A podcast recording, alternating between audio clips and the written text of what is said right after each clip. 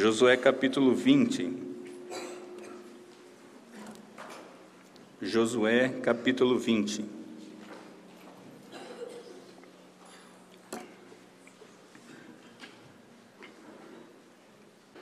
Diz assim a palavra do Senhor.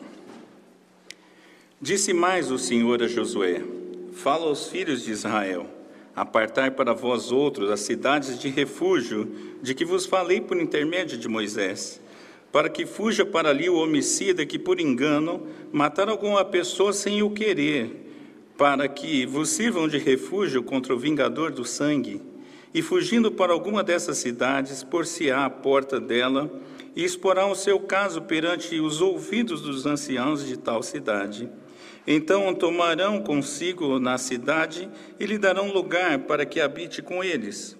Se o vingador do sangue o perseguir, não lhe entregarão nas mãos do homicida.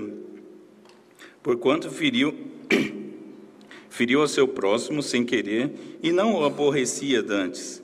Habitará, pois, na mesma cidade até que compareça em juízo perante a congregação, até que morra o sumo sacerdote que for naqueles dias então tornará o homicida e voltará à sua cidade e à sua casa, a cidade de onde fugiu.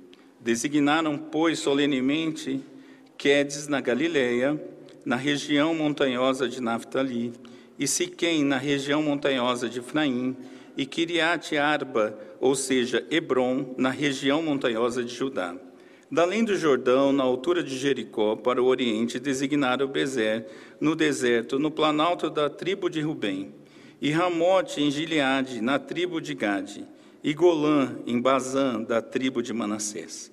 São estas cidades que foram designadas para todos os filhos de Israel e para o estrangeiro que habitava entre eles, para que se refugiasse nela todos aqueles que, por engano, matasse alguma pessoa, para que não morresse às mãos do vingador do sangue, até comparecer perante a congregação. Que o Senhor nos abençoe. Meus irmãos, é, esses dias eu estava de férias, na verdade acabou hoje, e pude assistir muitos seriados, né? Isso é um privilégio das férias, quando você não viaja. E tem um seriado que eu estou gostando bastante, que é o Blind Point, ou chamado Ponto Cego. E ali tem uma característica interessante nos N episódios, não é? Onde é uma, uma história, eu não vou dar um spoiler, mas é uma história que acontece sempre com o FBI, não é? E sempre precisa de algum refúgio para alguém que está fugindo ou do bandido ou da própria CIA. É uma confusão que eu não entendo muito bem, mas parece que as polícias lá se brigam, não é? se degladeiam. E aí o detalhe é que toda vez que alguém vai por algum desses abrigos, ele morre. Esse é um spoiler que eu já deixo para você. Eu nunca vi um abrigo horrível. Né? A pessoa vai para ser protegido no abrigo, ele é alcançado e morre. Aí eu fiquei com essa informação na cabeça. Mas também eu fiquei lembrando do exílio. Exílio é uma situação em que você sai do seu país, não é? E nunca mais volta. A ideia é essa, te mando embora e você não tem mais volta. E ainda também existe uma outra situação que é o asilo político, por alguma questão é, relacionada a, a, ao país naquele momento, a legislação, enfim, você também é expulso do seu país e você fica até quando eh, essa lei permaneceu, enfim, o, o, ditador daquela região, enfim, você sempre está exposto e a tendência é que você nunca volte também. Mas por que, que eu estou falando tudo isso? Porque nós vimos aqui no texto a ideia de uma cidade refúgio. E é isso que nós vamos ver aqui, vamos passar versículo a versículo para entendermos esse texto. Mas eu queria já deixar para nós nessa manhã o tema desse sermão, que é Jesus, o refúgio perfeito. Somente Cristo é o nosso refúgio perfeito e nós vamos ver isso ao longo dessa exposição. Pois bem, nós, vocês estão vendo aqui pela manhã a exposição do livro de Josué com o reverendo Mateus. Eu mesmo já estive aqui outras vezes, não é? E agora chega num ponto, capítulo 20 e 21, onde o Senhor mesmo separa terras dentro da própria terra prometida para propósitos específicos. Vocês vão ver isso também no capítulo 21. No capítulo 20, nós temos então as cidades refúgio. O que, que é isso? O Senhor estabelecia cidade ou estabeleceu cidades para que qualquer pessoa que tenha cometido um, um homicídio involuntário, alguém que matou uma pessoa sem querer, ela pudesse se refugiar ali naquela cidade e fugir do vingador de sangue. Olha que situação interessante. Primeiro, versículos 1 e 2, Deus mesmo fala a Josué, lembrando algo que ele já havia dito a Moisés para que haja um estabelecimento, para que haja a definição de algumas cidades chamadas refúgio. Isso você pode ver lá em Números 35, em Deuteronômio 4, Deuteronômio 19, você vai ver essas informações. Pois bem, essa cidade refúgio era para é segundo o versículo 3, para o homicídio involuntário, ou seja, aquele que é feito é, por engano, sem intenção, e é interessante que no texto bíblico diz sem inimizade. Se você matou alguém sem querer e você não tinha raiva da pessoa, não tinha nenhuma, nenhum atrito, não tinha a menor ah, rusga com a pessoa, você poderia ir para essa cidade refúgio para se abrigar ali é, e, e, aí nós vamos ver os detalhes. Deuteronômio capítulo 19, versículo 5, ele dá um exemplo disso é, daquela época, não é? E poderia ser até nos dias de hoje, por exemplo. Se você está com seu amigo na floresta, derrubando uma árvore, e o, e o machado escapa do cabo, bate na cabeça da pessoa e ela morre. Isso é um homicídio que você fez sem querer. Você matou a pessoa, sem dúvida alguma. Seu amigo, você não tinha a menor é, inimizade com ela. E o que você faria então nessa situação? Corre para a cidade de refúgio. Vai para lá. Engraçado que no Brasil, eu estava pesquisando, não é a minha área, mas é, no artigo 121 do Código Penal, ele também considera uma situação similar, que é o homicídio culposo. É aquele que acontece ou por negligência, por imprudência ou por imperícia, não é? E você sim é julgado e condenado, porém com uma penalidade muito menor que o homicida doloso, aquele que quer que gerou por intenção o dolo, que causou dano. Então veja que o texto bíblico fala, olha, se você matou alguém sem querer, vai para essa cidade refúgio, porque ali você vai ter uma situação especial que nós vamos ver. Mas aparece aqui também uma figura interessante que é o vingador de sangue, ou redentor de sangue. O que, que significa isso? Alguns historiadores, uns falam uma situação, outros falam outra, não é? Mas, em princípio, se você matou um, uma pessoa, por exemplo, um homem, uma mulher, o homem mais perto daquele que foi morto, da família daquela pessoa, ele tem direito de ir e te matar. Esse é o vingador de sangue. A família não podia ficar sem a justiça. Então, é, matou uma pessoa, o homem mais próximo daquela pessoa, ele vai atrás da, de você. Essa era a ideia, não é?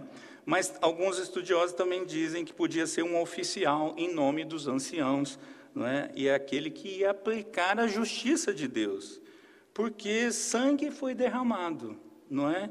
E onde isso acontece, com sangue também precisaria ser pago. Era a lei de Moisés, não é?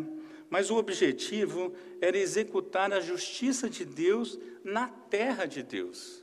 Porque ali nós estamos falando da terra prometida, onde a justiça deveria imperar. E, obviamente, não pode haver derramamento de sangue inocente. Por isso que alguém que não foi, é, não fez algo por querer, se você, essa pessoa fosse morta, haveria derramamento de sangue inocente. E essa é uma situação que o Senhor mesmo não queria que acontecesse. Números 34, vers, ver, é, 35, versículo 34, ali a gente vai ver que Deus diz que não poderia haver contaminação na terra dele, porque ele mesmo habita no meio do seu povo. Eu achei essa expressão fantástica. Deus habita no meio do seu povo, logo não pode haver injustiça, logo não pode haver derramamento de sangue inocente. Pois bem, versículo 4 vai nos dizer que essas cidades, então, eram um lugar em que o culposo pudesse apresentar a sua causa de maneira segura e de ter um, um, um julgamento justo. Ele corria para as portas da cidade, chamava os anciãos, não é? explicava a situação, os anciãos iam ouvir o seu relato e iam promover um julgamento justo. Agora, é claro que havia consequência, nós não estamos falando que ele ia ficar isento de toda a culpa, não é? é mas ele não pagaria com a própria vida. O culposo ele não pagaria com a própria vida, ele viveria ali naquela cidade numa espécie de prisão domiciliar, digamos assim. Olha, eu matei alguém sem querer, eu corro para uma dessas cidades, conto o meu caso, a, os anciãos percebem que eu estou falando a verdade, se eu estiver falando a verdade, não é?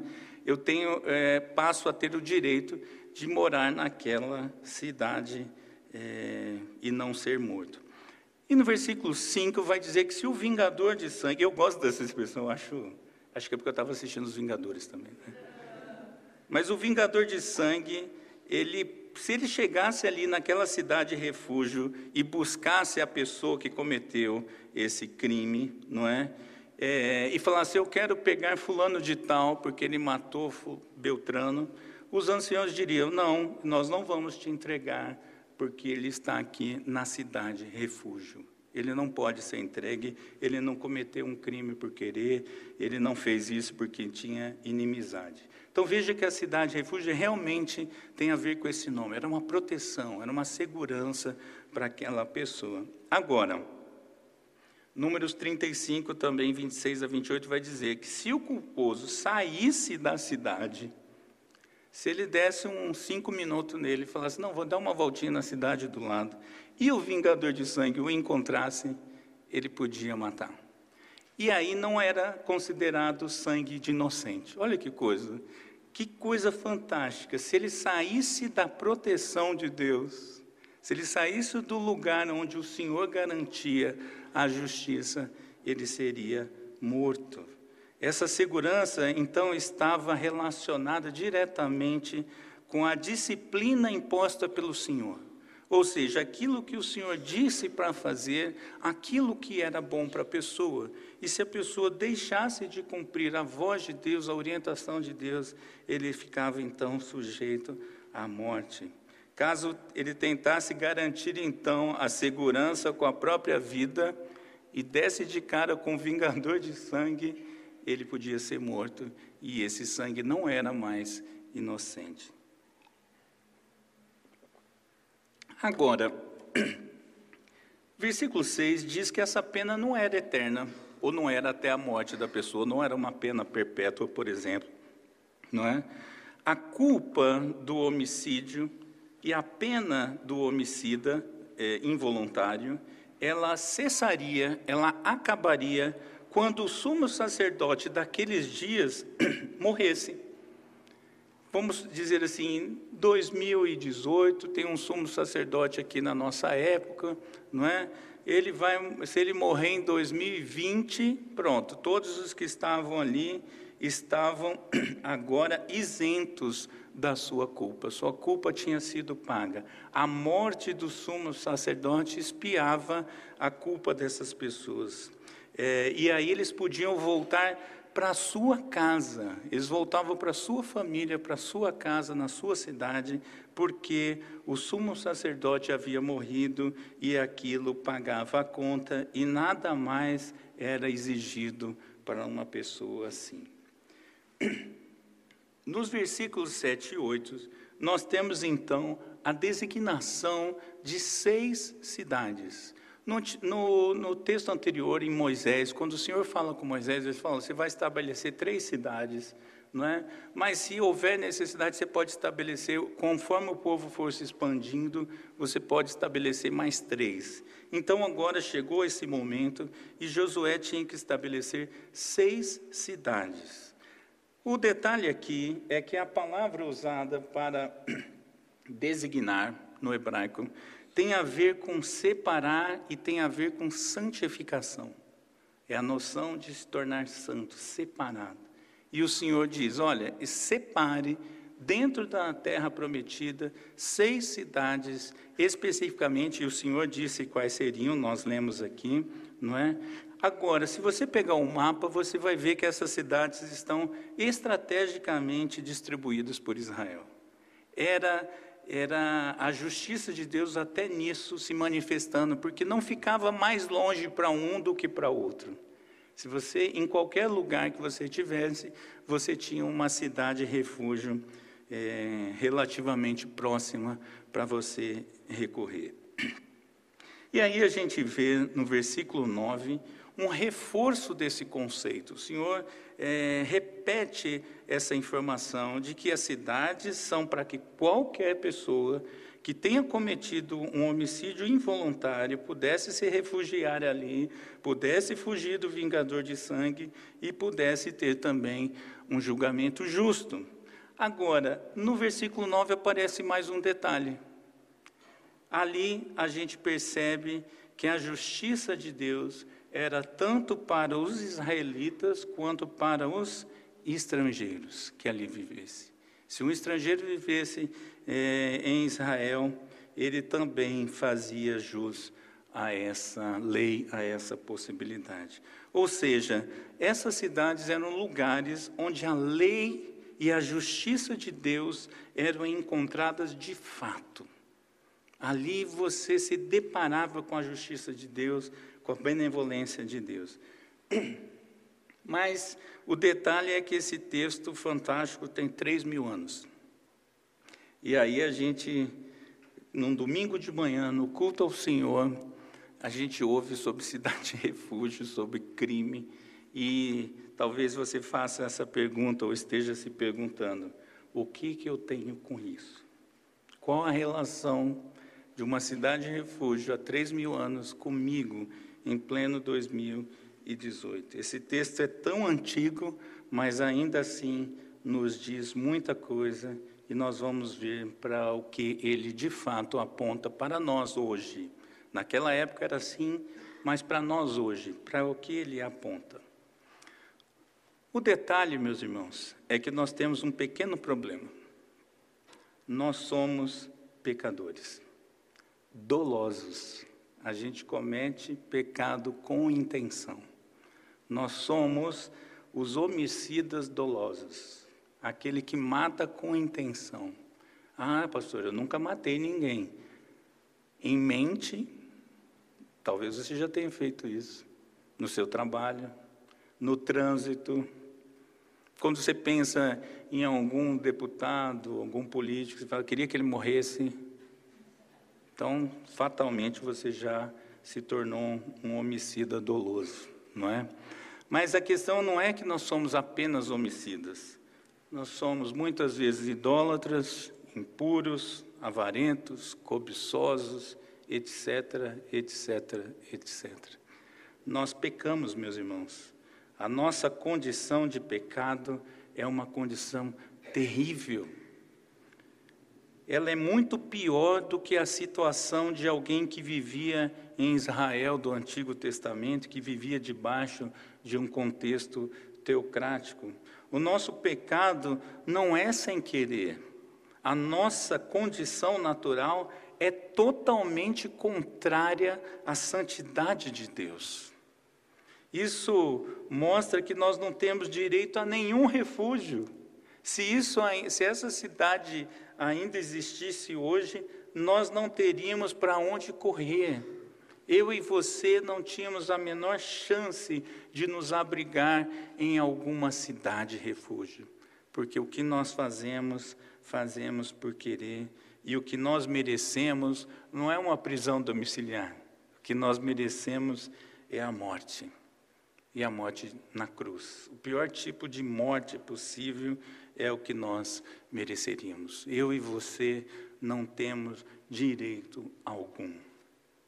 É uma triste realidade, mas é um fato. Eu e você não teríamos para onde correr, porque o nosso crime ele é passível de morte diante de Deus por conta da própria santidade de Deus. Um Deus santo, um Deus justo, que não tolera o pecado, não se relaciona com o pecado e estamos nós assim nessa condição. Graças a Deus, o sermão não acaba aqui. Graças a Deus. O amor de Deus, meus irmãos, é tão grande que nos deu Jesus, que é o refúgio perfeito. Essa é a ideia. Nós temos a Jesus como refúgio perfeito. E como nós podemos entender essa verdade? Eu quero ver três aspectos com você nessa manhã sobre esse detalhe. Primeiro, Jesus é o verdadeiro e perfeito sumo sacerdote. Um dos ofícios de Cristo, o sacerdote, o sumo sacerdote. Nós lemos isso aqui em Hebreus, mas na abertura do, do, na leitura responsiva, Hebreus 9. Mas eu quero ler também aqui Hebreus é, capítulo 4, versículos 14 a 16. Preste atenção nesse texto. Tendo, pois, a Jesus, o Filho de Deus, como grande sumo sacerdote, que penetrou os céus, conservemos firme a nossa convicção, porque não temos sumo sacerdote que não possa compadecer-nos das nossas fraquezas. Antes foi ele tentado em todas as coisas, a nossa semelhança, mas sem pecado. Acheguemos-nos, portanto, confiadamente junto ao trono da graça, a fim de recebermos misericórdia e acharmos graça para socorro em ocasião oportuna. Graças a Deus por isso. Eu e você, meus irmãos, de fato somos esse que nós vimos agora há pouco. Nós somos esse miserável pecador que não tem para onde correr, que por nós mesmos não temos o que fazer. As nossas pernas não são suficientes para correr da justiça. Nós não temos um lugar é, físico para nos abrigar onde possamos nos livrar. Não tem abrigo que possa nos proteger a não ser em Cristo Jesus, o sumo sacerdote. Veja que nesse texto de Josué, a justiça acontecia, né, a expiação acontecia, a, a, a forma, você só seria é, liberto da sua culpa e da sua pena quando o sumo sacerdote morresse. E aí eu estava pensando numa coisa, eu fiquei pensando, se eu moro lá, se eu fiz isso, e se eu sou mais, é, mais velho que o sumo sacerdote? Eu vou morrer preso. Ele vai morrer depois de mim, teoricamente. E eu nunca ia experimentar essa liberdade. Mas o fato é que nós, meus irmãos, temos a Cristo. O texto de Hebreus que acabamos de ler diz que Cristo penetrou os céus, chegou a Deus diretamente e Ele mesmo intercede por nós. E não é só isso, olha o detalhe que interessante. Ele se compadece das nossas fraquezas. Ele sente a sua dificuldade. Ele conhece a sua dificuldade. Porque, diz o texto, que ele mesmo foi tentado em todas as coisas à nossa semelhança. Talvez você esteja aqui pensando: poxa vida, o que eu fiz não foi um homicídio, mas foi grave. Eu mereço a morte e merece mesmo, não é? merece a condenação eterna, mas o Senhor Jesus conhece o seu caso e é a Ele que você deve recorrer. Ele foi tentado em todas as coisas. E você tem a Cristo a quem recorrer, você pode chegar a Ele. Ele é a pessoa correta, Ele é o refúgio correto, Ele é a rocha onde você pode alicerçar a sua vida, e deve. E nós vamos ver que essa obra que Cristo faz, diz o texto que nós podemos se achegar, nos achegar ao trono de graça a fim de recebermos misericórdia. O Senhor nos olha com misericórdia e ali nós achamos graça para socorro em ocasião oportuna. O que você tem a apresentar a Cristo, meus irmãos? Você tem alguma causa em aberto com o Senhor? Hoje é o dia, hoje é o momento. Agora é a hora que você pode apresentar a isso, porque você não precisa de alguém humano, você não precisa de um intermediário humano para levar a sua situação diante de Deus. Você tem o próprio Cristo como seu sumo sacerdote. Mas também eu quero ver, em segundo lugar, nós vamos três, ver três aspectos, que Jesus removeu em uma única vez, por todos os eleitos e para todos sempre, a culpa, a remissão plena que Jesus conseguiu para nós. Na cruz, sem dúvida alguma, com a sua morte, sem dúvida alguma, precisou que Cristo morresse. Veja, não é que alguém não vai pagar conta. A remissão de pecados é justamente isso. A conta continua existindo. A diferença é que você não paga, Cristo paga no seu lugar. E é isto que nós vamos ver. E o texto de Efésios, capítulo 1, versículos 3 a 7, eu leio aqui para vocês, diz assim: Bendito Deus e Pai de nosso Senhor Jesus Cristo, que nos tem abençoado com toda sorte de bênção espiritual nas regiões celestiais em Cristo. Assim como, como nos escolheu nele, antes da fundação do mundo, para sermos santos e irrepreensíveis perante Ele, e em amor nos predestinou para Ele, para adoção de filhos por meio de Jesus Cristo segundo o beneplácito de Sua vontade, para louvor da glória de Sua graça, que Ele nos concedeu gratuitamente no amado, no qual temos a redenção pelo Seu sangue, a remissão dos pecados, segundo a riqueza da Sua graça. Sabe a sua conta? Uma conta que é impagável, uma conta que é muito grande. Cristo pagou essa conta. Ele, o amado, do Pai. Lá na congregação nós estamos vendo a exposição no Evangelho de Marcos e Deus, algumas vezes, publicamente, o próprio Deus Pai diz que esse é o meu filho amado, em quem eu me comprazo, em quem eu tenho prazer, em quem eu me deleito. Esse é Cristo, o amado do Pai, e é Ele, e é por meio dele, e é para Ele que nós temos redenção pelo seu sangue remissão dos pecados. Nós, meus irmãos, a sua culpa e a minha culpa foi paga por Cristo Jesus por conta do seu sangue. Veja, não é que você foi isento da sua culpa. A sua culpa não foi a minha culpa e a sua não foi apagada da história nesta vida e nem da presença do Senhor. Não, pelo contrário, ela existe, ela é grande e ela é passível de pena de morte, porém, Cristo morreu no meu e no seu lugar. Essa é a maravilha dessa notícia, dessa manhã, que o Senhor pagou essa conta por mim e por você. Aquele sacerdote precisava morrer para a conta ser espiada, e até hoje, é, e isso continuou assim até Cristo. Hoje ninguém mais vai precisar morrer no meu e no seu lugar, porque Cristo já morreu no meu e no seu lugar. Ele já sofreu a pior morte que tinha, a mais vergonhosa, a mais horrenda. Cristo morreu no meu e no seu lugar. E isso ele fez de uma vez por todas. Já está pago. Você não vai ter que precisar de cerimônias, de mecanismos. Não, Cristo já fez isso. Você não vai precisar esperar mais nada até o momento que a gente crê em Cristo. E ali as nossas contas todas são pagas. Então, o Senhor, em segundo lugar, a gente vê que o Senhor removeu de uma única vez e não tem mais volta a nossa culpa. Glória a Deus por isso. E em terceiro lugar, a obra de Jesus, ela é tanto para israelitas quanto para estrangeiros, tanto para judeus quanto para gentios.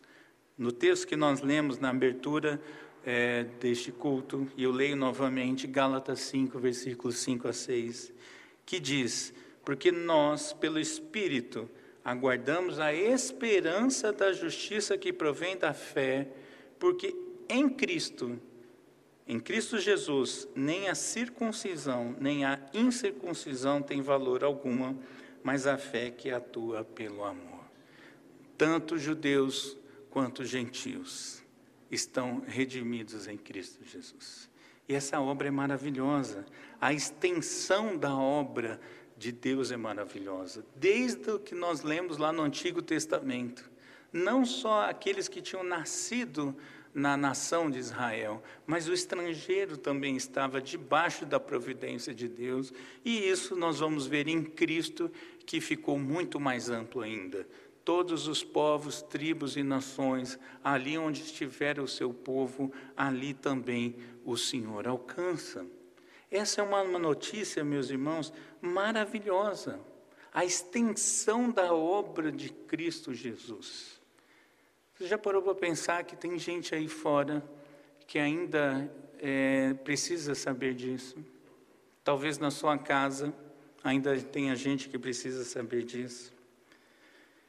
Mas o que, que nós devemos fazer então, meus irmãos, com essas verdades maravilhosas? Diante de tanta beleza, diante de tanta justiça, diante de uma obra fantástica, o que, que nós temos que fazer com essas verdades? Bom, duas coisas, ou para dois, dois grupos de pessoas. Primeiro, se você está aqui nessa manhã e não conhecia Cristo, não sabia sobre a sua própria condição, eu preciso e devo te dizer que Cristo, então, é o refúgio e a fortaleza para todo aquele que crê. Se você não sabia disso, aproveite esse dia, porque hoje é dia de redenção. Hoje você pode apresentar a sua miserável situação diante de Cristo e encontrar a salvação plena, a justiça libertadora de Jesus. Porém, aos que já se encontram refugiados em Cristo. E acredito que, obviamente, a maioria aqui. Eu ainda preciso falar três coisas para você. Você que já é do Senhor, você que já foi, já está debaixo dessa proteção, debaixo desse refúgio, eu preciso te dizer três coisas. O que isso nos leva ou aonde isso deve nos levar? Primeiro, nós devemos nos tornar verdadeiros adoradores. O conhecimento da obra de Deus, da redenção do Senhor, deve nos levar a o adorarmos cada vez mais e mais intensamente e mais verdadeiramente. Você ouviu uma verdade dessa e isso não mexer com você, não te chacoalhar, não te agitar, eu me preocupo muito se isso acontecer nessa manhã. Porque o fato que essa notícia maravilhosa, ela deve nos tornar verdadeiros adoradores. Gente que adora em espírito e em verdade. Gente que reconhece que só Deus pode fazer uma obra dessa. Só Deus tem essa condição e essa maravilhosa providência para alcançar a mim e a você. Por isso, a Ele somente a glória. Nós devemos sair daqui, meus irmãos, transformados em verdadeiros adoradores, em olhar e falar: Deus, como o Senhor é bom, como o Senhor é maravilhoso. Só o Senhor é digno de adoração. Mas, em segundo lugar, também nós devemos nos tornar mais gratos. Quando eu olho para a extensão do meu pecado, quando eu vejo o tamanho da desgraceira que seria, as consequências que isso fatalmente traziam para a minha vida e para a sua vida também. Quando eu olho que eu estava perdido, eu, e aí eu descubro que, apesar do tamanho do meu pecado, o amor de Deus ainda é muito maior. Quando eu percebo tudo isso, eu fatalmente devo me tornar mais humilde e mais grato ao Senhor. Esse é um exercício que nós precisamos fazer, meus irmãos. Olharmos para nós mesmos. Eu, eu estava, quando eu estava preparando esse sermão, eu lembrei de uma conversa aqui mesmo, é, na redenção, é, sobre essa condição, né? Por que, que nós, é, reformados, falamos tanto dessa situação de que somos pecadores, não é?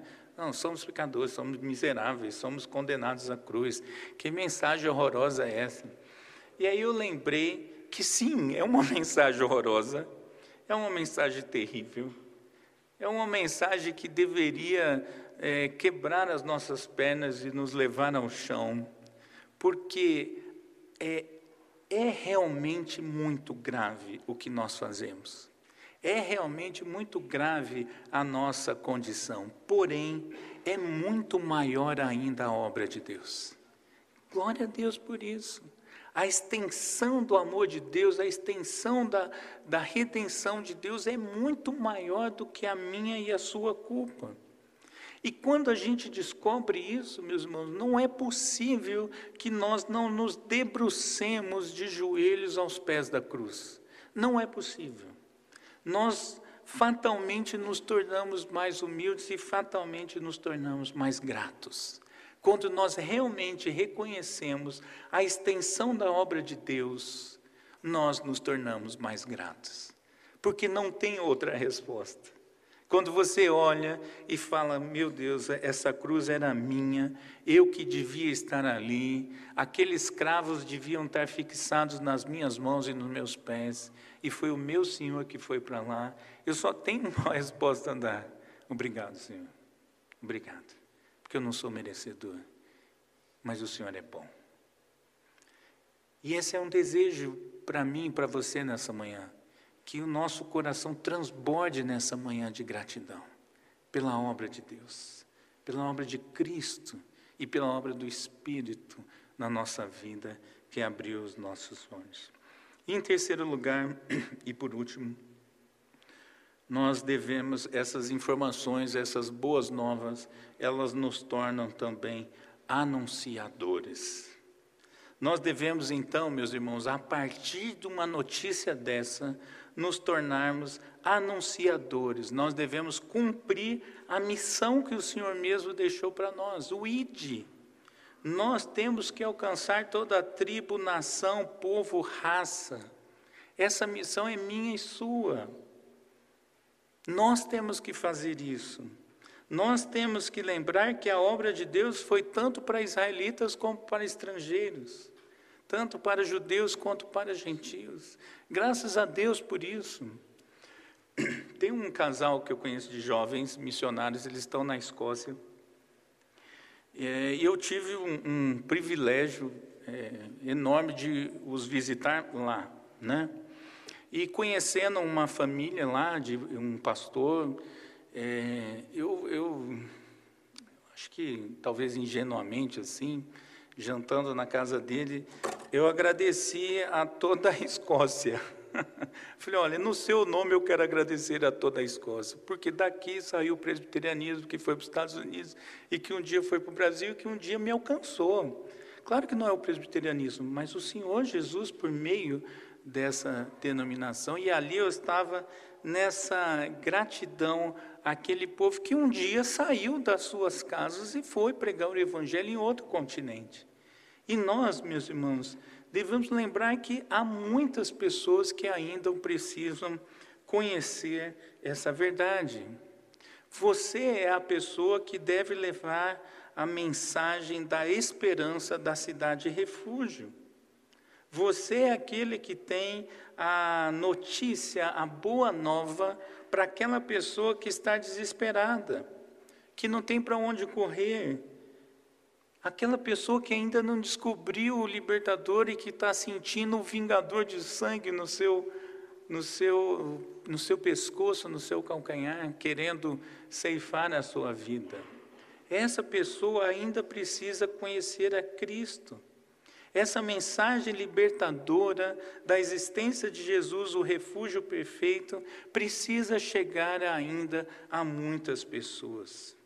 A verdade, meus irmãos, é que o pior pecador do mundo ainda pode encontrar refúgio em Cristo. E o mensageiro dessa boa nova é você. Nós não podemos nos conformar em sermos apenas adoradores gratos. Gente que adora o Senhor e que é muito grato por isso. Nós não podemos nos conformar em vivermos no banco da igreja por mais que seja uma cadeira confortável.